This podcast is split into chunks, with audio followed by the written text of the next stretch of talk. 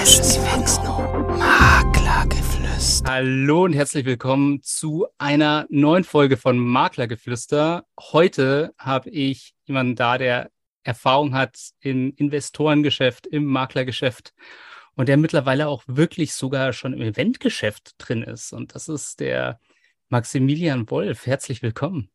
Ja, schön, dass ich da sein darf. Auch ein herzliches Willkommen.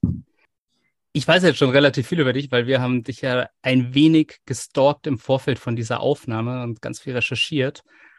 Aber am besten ist es wahrscheinlich immer, wenn man sich so ein bisschen selber vorstellt. Also vielleicht für die Hörer, wer bist du denn und was machst du so? Ich bin 44 Jahre alt, ähm, Immobilien und äh, bin klassischer Entwickler gewesen oder immer noch. Da komme ich her. Das heißt, ich kaufe Grundstücke, reiße Häuser weg und äh, entwickle die mit einem Mehrfamilienhaus, mit Doppelhäusern. Das war so der Ursprung und äh, habe mich dann 2018 über Makler geärgert, weil die mir immer erzählt haben, was geht und was nicht geht. Und das war so der Ursprung für meine eigene Maklerlinie Bricks Mortar Immobilien. Und äh, zwei Jahre später, nachdem wir dann Augsburg und München begonnen hatten und hatten im zweiten vollen Geschäftsjahr 200 Millionen Beurkundungssumme, habe ich mir überlegt, das Ganze bundesweit zu machen. Und wie baut man dann so etwas auf über ein Personal Brand? Und wir haben das Wissen, was wir uns erarbeitet haben, in ein Coaching-Programm gepackt, um eben bundesweit Marktzugänge zu bekommen, aber auch ähm, ja, Objekte und neue Partner gewinnen. Das war so der, der Ursprung von dem Ganzen. Schön, das war jetzt ein sehr, sehr schneller Abriss und ähm, jetzt wissen wir ungefähr, wo du herkommst und äh, wo du heute bist. Ähm, was war denn so der erste Berührungspunkt, wo du gesagt hast, okay, so Immobilien, das ist etwas, das interessiert mich total? Also es ist weit zurückgegriffen. Das war mit meinem 16. Lebensjahr, muss ich rechnen, das war 1984, weil ich immer die Bellevue-Zeitung gekauft habe. Hm. Magazin über so Luxusimmobilien in der Welt, Saint-Tropez, Mallorca, Florida. Und äh, ich wollte immer so eine Immobilie besitzen. Und deswegen habe ich so Heftchen angeschaut und bin dort in so Immobilienträume verfallen.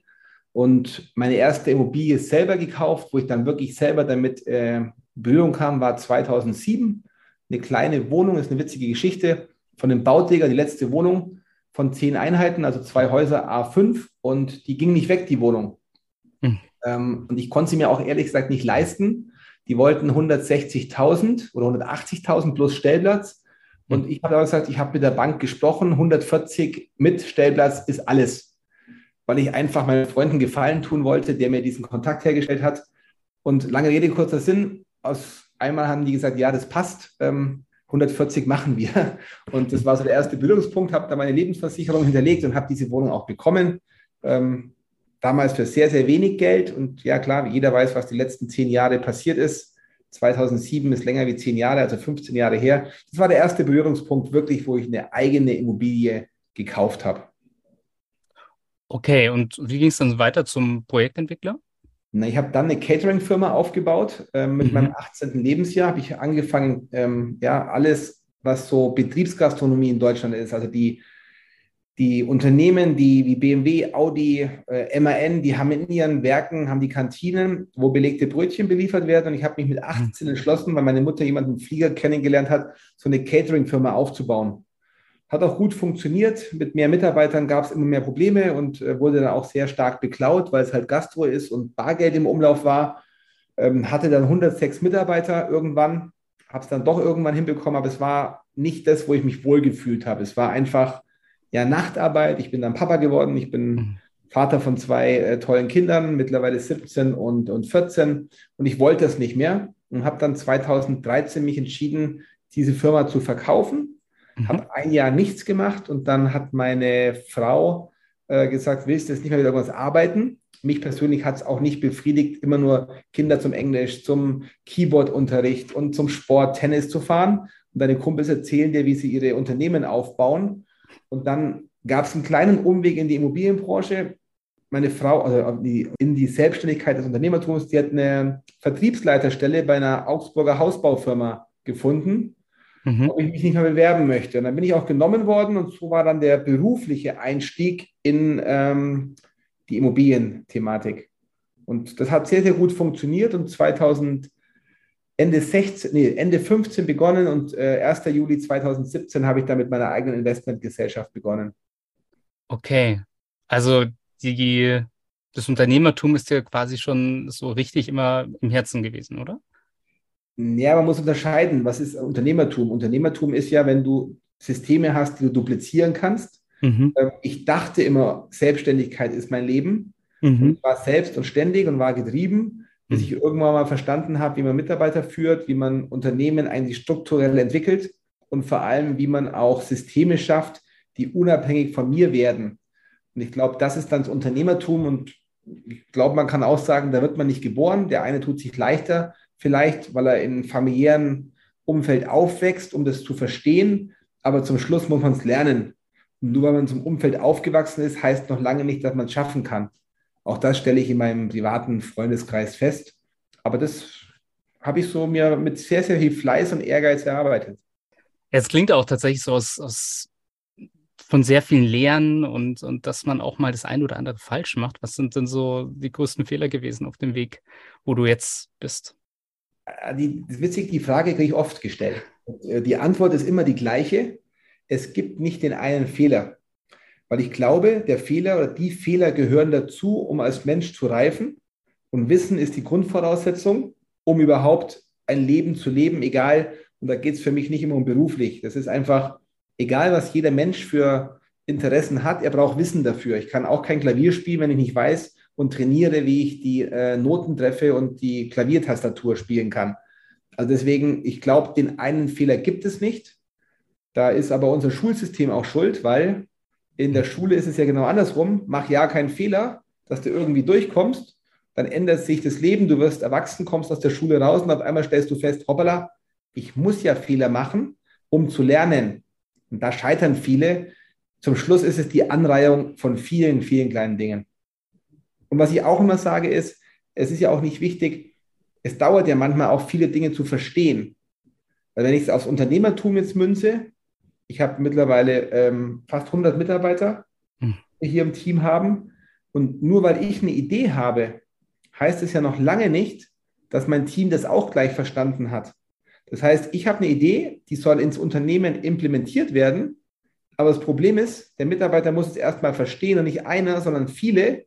Und das läuft halt nicht parallel, dass ich eine Idee reingebe und morgen bums, äh, Maschine läuft. Nee, ähm, da muss man auch jedem Menschen die Zeit geben, sich zu entwickeln. Ja, Daher gibt es den einen Fehler nicht. Also den kann ich dir nicht sagen. Ja, das ist, das ist wirklich spannend, weil häufig erlebt man das ja. Ich habe das Gefühl, vor allem in Deutschland ist es so, dass man sagt, oh Gott, bloß keine Fehler machen, mach's perfekt und, und geh in diese Richtung. Und das ist ja auch tatsächlich so. Wenn man viele Fehler macht in, in der Arbeit oder in der Schule generell, dann kriegt man das ja schon richtig in die Wiege gelegt, dass plötzlich alles falsch ist. Ja, wir haben zum Beispiel eine Unternehmenskultur, die hängt hier draußen bei mir im Büro. Ähm, die hängt an all unseren Standorten und da ist der Punkt 4, jeder kann Fehler machen, aber bitte nur einmal. so, und auch Mitarbeiter müssen Fehler machen. Und die machen das. Wir sind ja keine Maschinen. Sie dürfen halt nur nicht so kostspielig sein. Das heißt, man muss halt gucken, dass man nicht ähm, Fehler macht, die auch mit sehr, sehr hohen Kosten verbunden sind. Neulich kam jemand zu mir rein und sagt, Max, es tut mir echt leid, ich habe einen Fehler gemacht. Dann sage ich, du Frage, einmal oder zweimal? Schaut er mich an und sagt, du kennst ja die Kultur, schau mal da draußen einmal, sagt er, ja, er hat zu viele oder die falschen, ähm, sagt er, hat zu viele Briefmarken falsch bestellt, waren irgendwie 400, 700 Euro. Dann sage ich, ja, ist viel Geld, aber im Vergleich für eine Firma jetzt doch nicht und es gehört einfach dazu. Also schau mal halt, ob wir sie doppelt draufkleben, um aus diesen 700 oder 400 Euro waren, die Hälfte zu machen. Und gut ist es. Und, und das ist, glaube ich, auch ein wichtiger Glaubenssatz im Leben. Lerne, lerne, lerne und mach Fehler. Also man muss die richtigen Fehler machen. Oder smart. Die Frage ist ja immer, ich habe mich oft gefragt, warum ich schon wieder? Warum habe ich jetzt schon wieder hier einen abbekommen? Hm. Schluss habe ich verstanden, warum, weil das war einfach die Brücke, um den Bogen zu spannen, um weiterzukommen. Sonst Aber kommt man nicht weiter. Aber schöne Einstellung. Können sich wahrscheinlich viele Leute was von abschauen. Ähm, hat jeder sein eigenes Leben. ja, das stimmt. Aber ich glaube, man hört das ja jetzt auch immer mehr Lernkultur, Fehlerkulturen, dass man sich da mehr dran richten soll. Und das ist eigentlich auch eine schöne Art der Führung, wenn man doch nicht die ganze Zeit Angst haben muss, dass man bloß, wenn man Fehler gemacht hat, äh, nicht zu Max gehen darf und sagen darf, oh Gott. Ähm, ja, aber das ist ja, eine Führungskultur. Also ich glaube, die Führungskultur hat sich auch geändert. Früher zu hm. Reinhold Wirth Zeiten und diesen ganzen Patriarchen, da war das halt mit der Peitsche obendrauf. Heute mhm. suchen sich Mitarbeiter ja ihre Arbeit aus und du musst ja da Work-Life-Balance beachten und was du alles tun musst. Ähm, wir haben uns für einen anderen Weg der Führung entschieden. Klar, wir haben ganz klare äh, Leitsätze, wie wir das Unternehmen führen. Die Mitarbeiter können sich bewegen, weil es ganz klare Prozesse gibt. Und das ist das, was die Mitarbeiter uns dann als Feedback geben. Sie sind froh, dass sie Workflows, Prozesse, Checklisten haben, weil sie wissen, sie gehen am Abend heim und haben einen guten Job gemacht. Weil oft ist ja auch, fehlt ja auch dem Mitarbeiter die Bestätigung, was wird von ihm verlangt. Hm. Und deswegen, ähm, da sollten viele, viele Unternehmen umdenken oder müssen umdenken, gerade jetzt in der vermeintlichen äh, Krise oder Herausforderungen, die da gerade am Markt rumschwirren. Schön, ja, das sehen wir tatsächlich auch so. Ähm, jetzt ist es so, Fehler, weil es gerade so dieses Thema. Es gibt einen Punkt, wo viele von unseren Hörern, wir haben ja sehr, sehr viele Makler. Du hast ja gesagt am Anfang, du hast dich am Anfang viel über Makler geärgert, bis du dann selber auch gemerkt hast, ähm, wie es auch ist und wie man es vielleicht richtig machen kann. Und scheinbar hast du ja sehr, sehr vieles richtig gemacht. Warum tun sich denn aus deiner Sicht so viele Makler bei der Immobilienakquise so schwer? Das ist immer so dieser Knackpunkt, den wir immer hören. Das Immobilienakquise macht doch dazu mal ein Thema. Wie hast du das damals gemacht, das man, man muss hast. zwei Dinge sehen. Ich glaube, das kann man auf Makler ziehen, das kann man aber jetzt auch mal verallgemeinern.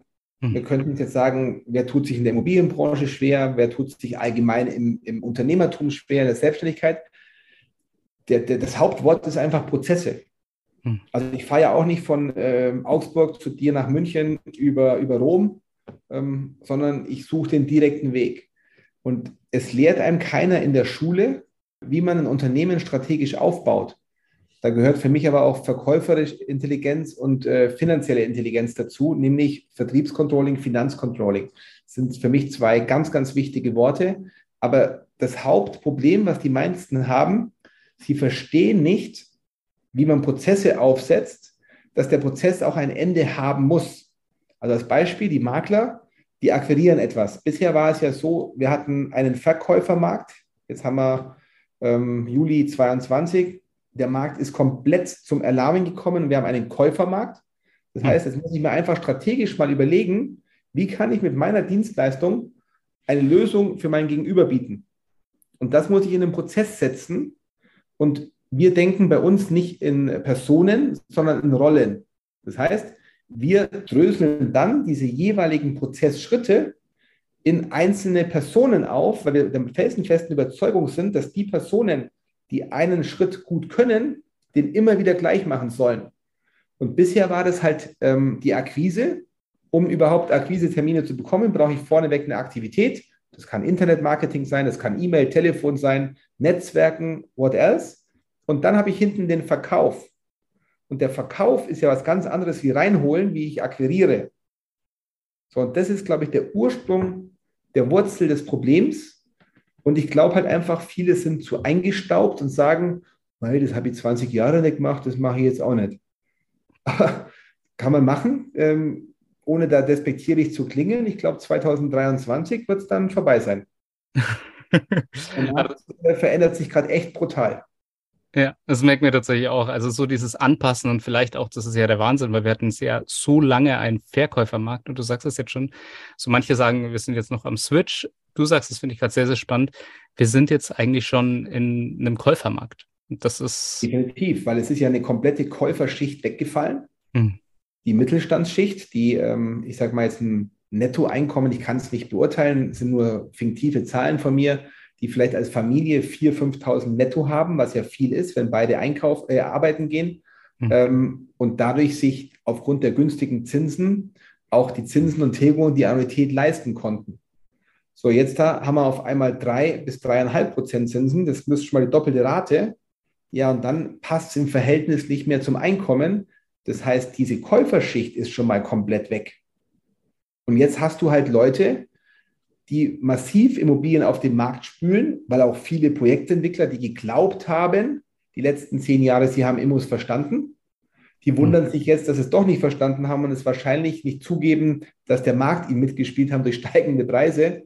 Äh, die fallen jetzt alle auch noch weg, überfluten den Markt. Und das sind so Signale plus Presse, die noch draufhauen, wie schlimm am Immobilienmarkt alles ist.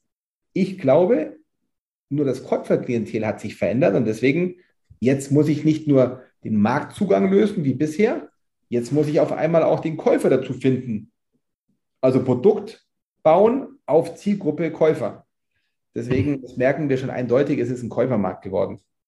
Spannend. Also das heißt ja, da geht eine oder da kommt eine sehr, sehr aufregende Zeit auf uns zu, wo sich wahrscheinlich sehr, sehr viel verändern wird, wo man sich auch anpassen muss. Und äh, das machst du ja auch durchgehend. Also du hast ja am Anfang auch schon dieses Thema Personal Brand genannt. Ähm, hat ja jetzt auch mittlerweile sehr, sehr viel mit den sozialen Medien zu tun. Ähm, welche Bedeutung hat für dich dieses Thema Personal Branding? Ähm, ein sehr, sehr hohes. Personal Brand hängt zusammen mit Digitalisierung, mit Social Media, mit Sichtbarkeit. Ähm, Branding kann man sich kaufen. Das ist einfach, es gibt Marktgesetze und wenn ich ähm, gewisse Euros in diese Maschine stecke, und ich habe es auch erst lernen müssen die letzten zwei Jahre, wie wertvoll eigentlich Social Media ist. Hm. Du kannst Social Media auch negativ benutzen, wie es dann teilweise im Wahlkampf in den USA passiert ist. Hm. Wenn man aber nicht die böse Absicht hat, damit Menschen zu manipulieren, sondern sein Produkt in den Vordergrund, seine Dienstleistung zu stellen, ist es für mich das genialste Tool, was es gibt. Weil Facebook, Instagram, diese Plattformen, LinkedIn sammeln so viel Informationen über dich, dass sie dir zielgenau über Bezahlung von Adspend, also ich bezahle Werbung, dir Kunden zuspielen. Und jetzt machen viele Fehler am Markt. Die schauen einfach jetzt reinschmeißen, jetzt schnell reich werden, jetzt schnell Objekte kriegen und vergessen aber den Aufbau des Personal Brands oder des Firmenbrands, weil ich ja heute etwas implementiert bekomme als Lösung, aber nicht brauche, aber so penetriert werde und dann kann ich auf diesen gekauften Kunden im Internet wieder Geld, weniger Geld, wesentlich weniger, weil Facebook verlangt ganz, ganz wenig Geld, wenn du schon mal die Kunden gekauft hast, die sie dir geben und kannst die einfach jeden Tag mit deinen Angeboten äh, zuspielen. Und das ist natürlich ein System, wenn man verstanden hat, wie das geht. Wir haben da mittlerweile zehn Leute hier bei uns in der Firma, die sich mit nichts anderem beschäftigen wie mit dem Personal Brand. Und jetzt haben wir Juli 22, seit drei Wochen sind wir auch mit Bricks Mortar national sehr, sehr aktiv mit schon elf Kampagnen, um eben hier ja, bundesweit Menschen zu finden, die Bock haben auf eine geile Partnerschaft und äh, wollen 100 Leute hier ähm, ans Netz bringen, weil wir einfach diesen Vorlauf haben über diese Digitalisierung. Und da sind wir strategisch mit Max Wolf Brand vorgerannt, weil persönliches Brand ist leichter wie ein Firmenbrand. Und ja, wir haben über sechs Millionen Menschen in der Audience bundesweit, die wir jeden Tag mit Werbung bespielen. Das ist Wahnsinn unglaubliche Menge. Das ist wirklich eine unglaubliche Menge und hätte mir das einer vor zwei Jahren erzählt, hätte ich es nie geglaubt. Ähm, aber es funktioniert. Und jemand, der sagt, Facebook ist tot, ist alles Blödsinn. Das ist einfach nur sich selber argumentieren, dass ich es nicht mache. Und ich glaube auch, wer die Digitalisierung nicht nutzt, gerade in der Immobranche, der wird die nächsten Monate, Jahre echt vom Markt wegfallen. Jetzt könnte oder kann man noch Marktanteile eben auch bekommen in diesem Bereich der spannende Punkt ist, ähm, wie wir jetzt eigentlich auf dich aufmerksam geworden sind. Das war ein Kollege ähm, von dir, den wir auch mal im Podcast hatten. Und der hat gesagt, ach, den Maximilian Wolf, den müsst ihr auch mal interviewen. Der ist auch eine total spannende Figur. Und ich glaube, dass das wahnsinnig viel auch mit diesem Branding-Aufbau zu tun hat. Also wenn man das Branding anschaut, wenn ich da kennengelernt habe, also mhm. von Fußball-Bundesliga-Profis, ohne Namen zu nennen, aber die kennt man in der Bundesliga, die wirklich da anrufen und sagen, ich würde gerne Immobiliencoaching kaufen, weil ich möchte investieren. Ähm, bis hin zu einem Hollywood-Regisseur, der alles gewonnen hat, außer den Oscar, Cannes, Berlinale, Venedig, sind mittlerweile Investorenpartner von mir. Wahnsinn. Kapitalgeber, äh, neue Partnerstandorte, mit denen wir gemeinsame Bricks Mortar Standorte machen, aber auch klassische Mitarbeitergewinnung. Ein ganzes Team wurde übers Internet, haben wir uns zusammengebracht und natürlich auch der Immo-Kongress, den wir jetzt dieses Jahr gemacht haben. Und wir hätten es nie geschafft, 700 Menschen einen Tag geballt in eine ähm, Halle oder eine Location zu bekommen, die sich den ganzen Tag über Immobilien ähm, informieren. Und gerade wenn man das das erste Mal macht, 700 Menschen ist für eine verdammte Menge, wenn du die mal in so einen äh, Konzertsaal da äh, bringen musst. Und das alles war über Internet möglich. Und ich muss mich da selber manchmal kneifen, was da alles passiert. Also das ist unvorstellbar, was du da machen kannst. Du hast mir jetzt eh noch eine Vorlage gegeben, weil darüber wollte ich mit dir auch noch sprechen, über den Immo-Kongress. ich habe das auch mehr zufällig mitbekommen Und wie, wie, war denn da so deine Idee für die Veranstaltung? Was, was ist deine Vision? Wo geht es hin? Wirst du es nochmal machen? Und ähm, ja, wir machen es wieder. Mhm. 2023 noch größer. Wir wollen 2000 Menschen ähm, bewegen in Deutschland und Österreich, weil es waren auch teilweise aus Österreich welche da. Wir wollen das zwei Tage machen. Wir wollen, ähm, ich möchte nicht zu viel verraten, einen Fußball-Weltmeister äh, mitbekommen, um das Thema, ja, wie führt man ein Team, wie, wie geht man in der Mannschaftsführung um, all solche äh, Sachen. Ähm, mhm. Wir wollen aber noch mehr Speaker auf die Bühne bringen, zwei Tage, um das wirklich als Netzwerkevent. Und wie die Idee entstanden ist, es ist eigentlich durch ein Team-Event entstanden. Wir waren hier in dieser Stadthalle Gersthofen, das ist ein Stadtteil von Augsburg, eine wunderschöne Halle, Location. Und bei einem Motivationsspeaker waren wir. Mhm. Und ich sage zu meiner Assistentin, Mensch, wir haben äh, Geschäftsführertage für unsere äh, Coaching-Teilnehmer, treffen uns viermal im Jahr live vor Ort. Lass uns doch mal diese Halle hier füllen und dann machen wir die auch richtig voll. Mhm. Das ist jetzt gemein, weil da war Corona, äh, deswegen war die vielleicht auch nicht ganz voll. Aber wir haben sie dann voll bekommen und sagt meine Assistentin, ja, ich habe gebucht, das kostet X. Und dann haben wir gedacht, ja gut, das ist die Steilvorlage und es ist ein Netzwerkevent. Es war einfach darum, Menschen aus der Branche zu begeistern, sich auszutauschen, zu informieren und das ist äh, mehr gelungen denn je. Und ich habe natürlich auch Speaker gewählt, die nicht nur aus der Immobranche kommen. Für mich war wichtig, ich möchte jemand aus dem Social Media mitbringen, der einfach auch mal äh, das Thema ähm, begleitet. Ich möchte Makler, ich möchte Investments, ich möchte Bauträger. Einfach mal alle Stimmen, die am Markt herrschen, auf eine Bühne, ein Tag, inklusive Deutschland sucht den Superstar-Finalisten, der dann auch gesungen hat als Show-Einlage. Und es war ein mega geiles Event und ich würde es immer wieder tun, weil du musst Menschen kennenlernen. Wenn ich mein Angebot nie nach außen trage, werde ich auch nie wahrgenommen. Spreche ich einen an, zehn oder zehntausend. Die Wahrscheinlichkeit ist, Gesetz der großen Zahlen, wenn ich mehr anspreche, kommt auch mehr. Hm. Und es ging mir nicht um Geld verdienen. Ich wollte bei dem Event, es war einfach wirklich nur Netzwerk-Event, es war auch eine Nullnummer. Es hat ein hm. sechsstelliges Invest gekostet. Das ging auch null auf null auf, das war alles gut. Es ging nur um reine Markenbranding, Zusammenbringen, Sichtbarkeit. Ja, da wollen wir auf alle Fälle das nächste Mal auch dabei sein, wenn ihr das nochmal macht. Machen wir, definitiv. Super. Ähm, ja, jetzt haben wir schon relativ viel über die sozialen Medien gesprochen, was Digitalisierung generell für dich bedeutet. Jetzt hast du aber auch so eine Unternehmensberatung. Es geht bei dir sehr, sehr viel auch um Digitalisierung generell in der Immobilienbranche. Da hilfst du ja auch Menschen. Wie machst du das? Was machst du da mit den Leuten?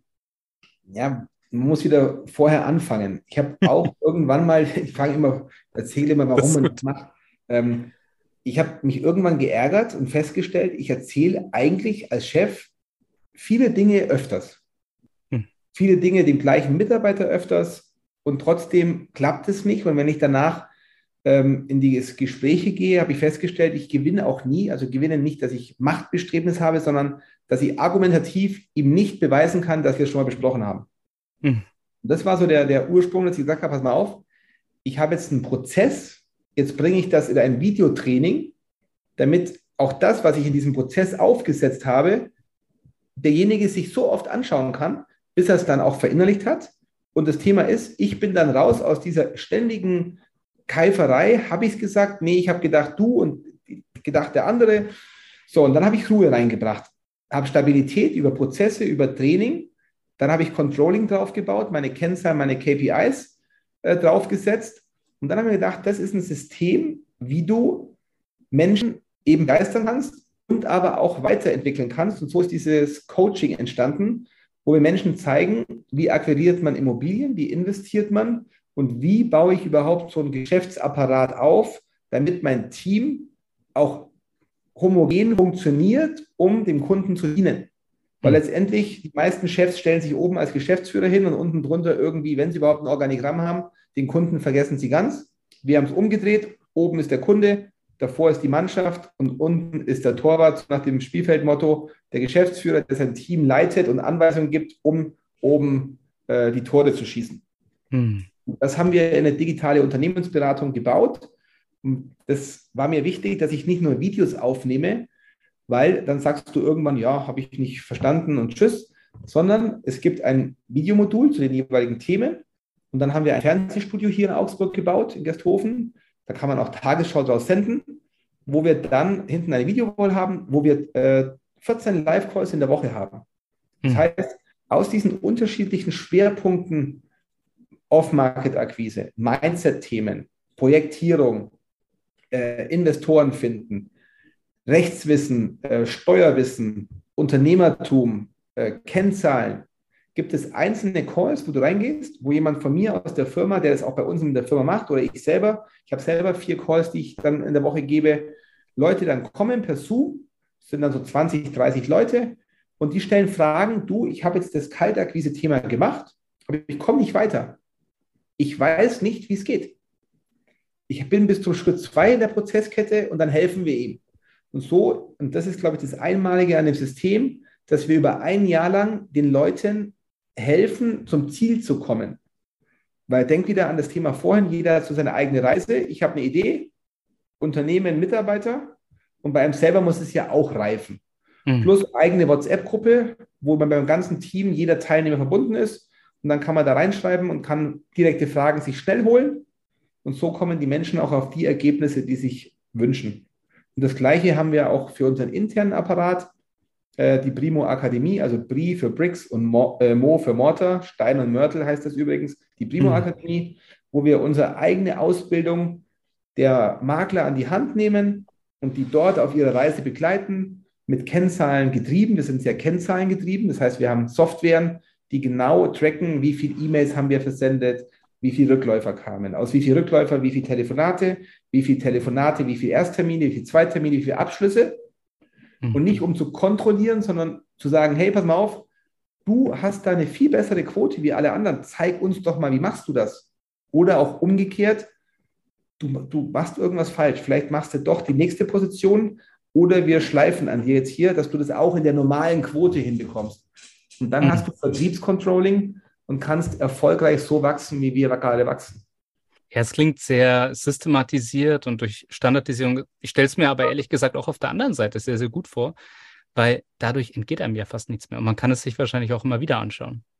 Es ist skalierbar und jeder Mensch ist halt anders. Und es ist halt doch ein komplexer Job. Man sagt immer, Makeln ist alles so, die verdienen so viel Geld und es ist alles so unseriös, typisch deutsches Gerede. Das stimmt auch teilweise, weil da gibt es schon wirklich auch ähm, schwarze Schafe. Aber wenn man seinen Job ehrlich macht und den ein bisschen vertriebsaffin durchdenkt, dann ist es nichts anderes wie ein Rollenspiel. Und Vertrieb sind Zahlen. Wer mit Zahlen nicht umgehen kann, hat auch im Vertrieb nichts verloren. Das ist meine persönliche Meinung. Der ist Glücksritter. Und ähm, ich kann kein Glücksritter spielen, weil wir haben einen hohen sechsstelligen Fixkostenapparat ähm, an Personalkosten etc., aber dementsprechend auch den Umsatz dagegenläufig. Und dann sagen immer viele, naja, aber die Verantwortung, nee, es funktioniert bei uns. Es ist ein wiederkehrendes System, wo alle Spaß haben, Geld verdienen können. Und ähm, deswegen macht unser System oder ist unser System, glaube ich, ich kenne kein anderes, also ich kenne viele, aber ich kenne keins, was so aufgebaut ist wie unseres, einmalig, weil der Makler bei uns auch an der Investmentstrategie mitpartizipiert. Wer einen Standort mit uns hat, investieren wir gemeinsam. Er macht den Job vor Ort. Wir machen hier die Entwicklung, geben es ihm zurück und er verkauft es wieder. Das mhm. heißt, er hat zweimal Marge, einmal die erste Vermittlung, dann wird es entwickelt, kommt mit höherem Volumen zurück, weil ja irgendeine Wertschöpfung gemacht worden ist, zweite Provision und dann am Investmentgewinn partizipiert er auch noch und das ist unschlagbar. Ja, ich kann mir vorstellen, so eine Standardisierung wirkt sich ja einfach auch auf die Qualität aus. Es ist ja dann immer gleichbleibend. Ja, vor allem die wird besser, weil jeder mhm. macht das, was er kann. Ja. Viele Makler machen alles und machen dann natürlich unweigerlich das, wo sie sich am wohlsten fühlen. Und meistens vergessen sie die Objektakquise. Stimmt. Und dann sagen sie, der Markt ist schuld, Corona ist schuld, ähm, alles andere ist schuld. Nur nicht ähm, selber mal sich da reindenken und in Prozesse denken, wie ich von A nach B das Problem des Kunden löse. Ist ja auch einfacher, ne, wenn alles andere schuld ist.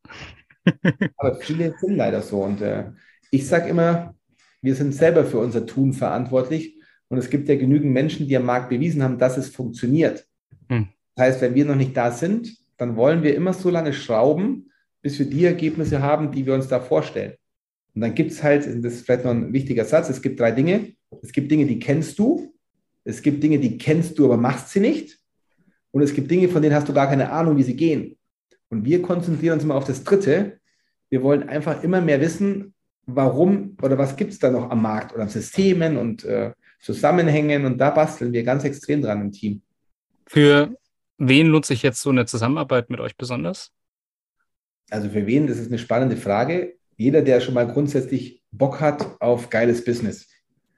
Ähm, da gibt es bei uns verschiedene Modelle, entweder als klassischer ähm, Makler, ähm, der bei uns tätig wird und einfach die Hülle bekommt, die Systeme, die Akademie mit durchläuft ähm, und dadurch auch bessere Ergebnisse hat wie vorher. Und das ist keine Floskel, sondern das kann ich nachweislich an vielen, vielen ähm, Mitarbeitern, Maklern, Partnern ähm, beweisen. Und der zweite Punkt ist, ähm, jeder, der Lust hat und ein Team hat und sagt, hey, ich möchte wachsen, Marktveränderung, Digitalisierung, weil das ist halt eine Komponente von vielen Puzzlesteinen. Und wir haben die alle gemeinsam gelöst. Warum? Weil jeder Partner von uns eine andere Stärke hat. Wir sind kein Franchise, wo wir irgendwas vorgeben, sondern jeder kann immer noch selber entscheiden, was er tut. Aber die Systeme entwickeln wir gemeinsam. Der eine macht Marketing, das sind wir, und Investments. Der andere kann IT, der andere kann KPIs, der andere kann äh, besser Kaltakquise. Wir haben alleine einen hier in der Kaltakquise, der hat es allen beigebracht. Der macht alleine selber 600.000 Provisionsumsatz nur mit Kaltakquise. Das soll mir einer in Deutschland zeigen. Also ich glaube nicht, dass es da viele gibt, die besser sind wie der. Und das ist echt eine Maschine und das haben wir auf alle Standorte gelegt. Und, und das ist halt die Kombi, wenn einer sagt, hey, die Märkte verändern sich, Geldwäschegesetz, Datenschutz, ähm, Digitalisierung, IT, Investments, Marktveränderung, Verkäufermarkt. Und wenn einer sagt, da möchte ich auf eine funktionierende Schablone, partnerschaftlich, nicht Franchise, weil davon halte ich nichts. Äh, Seht es mir nach, wenn da jetzt einer ist, der da gerade zuhört und aus dem Franchise kommt, weil zum Schluss gewinnt immer einer. Wer kann sich jetzt jeder Zuhörer selber auswählen? Ähm, und bei uns ist es eine Partnerschaft 50-50 und zum Schluss müssen alle mehr haben. Und bei uns gibt man auch nichts ab, weil sonst ist es kein Geschäftsmodell. Das heißt, wir behaupten und können es auch beweisen, mit unserem Modell hat man zum Schluss mehr und wir haben aber auch etwas bekommen davon. Also das heißt, es ist eine Win-Win-Situation. Und wer da Lust hat, Bricks and Mortar, primo-immobilien.de bewerben. Und wir haben jeden Monat einen Partnertag, wo wir unser Geschäftsmodell vorstellen. Mit allen, was dieses Business zeigt, Motorhaube öffnen, betriebswirtschaftliche Auswertungen, Kennzahlen zeigen und und und. Ähm, der soll sich doch einfach bewerben bei uns. Und für den ist es das Richtige. Super. Das packen wir natürlich alles in die Show Notes, damit die Leute auch direkten Weg zu euch haben. Und Danke. ja, Max, es war total spannend. Vielen lieben Dank, dass du heute zu Gast warst. Super spannende Geschichte auch. Und wir sind total gespannt, was kommt. Und du musst uns versprechen, wenn das nächste Mal der Immo-Kongress kommt, dann sagst du uns Bescheid. Machen wir, werde ich jetzt gleich weitergeben ähm, und dann werdet ihr da definitiv drauf sein. Wer Lust hat, www.immokongress.de. Dort werden jetzt schon, also Tickets kann man keine kaufen, aber man kann sich informieren lassen, wenn man sich einträgt und es dann losgeht, dann bekommt man eine E-Mail mit dem Ticketverkauf. Das wird irgendwo Anfang nächsten Jahres dann starten und der wird richtig mächtig werden und der wird noch besser wie 2022 und freue ich mich schon mega drauf. Klingt nach der Wahnsinnsvision. Dann ja. super vielen Dank und ja, für ja, alle, die zugehört bitte. haben. Wenn euch die Folge gefallen hat, dann abonniert doch gerne den Podcast und gebt uns gerne Feedback an info.mergrundriss.de. Wir freuen uns drauf. Bis dann. Ciao.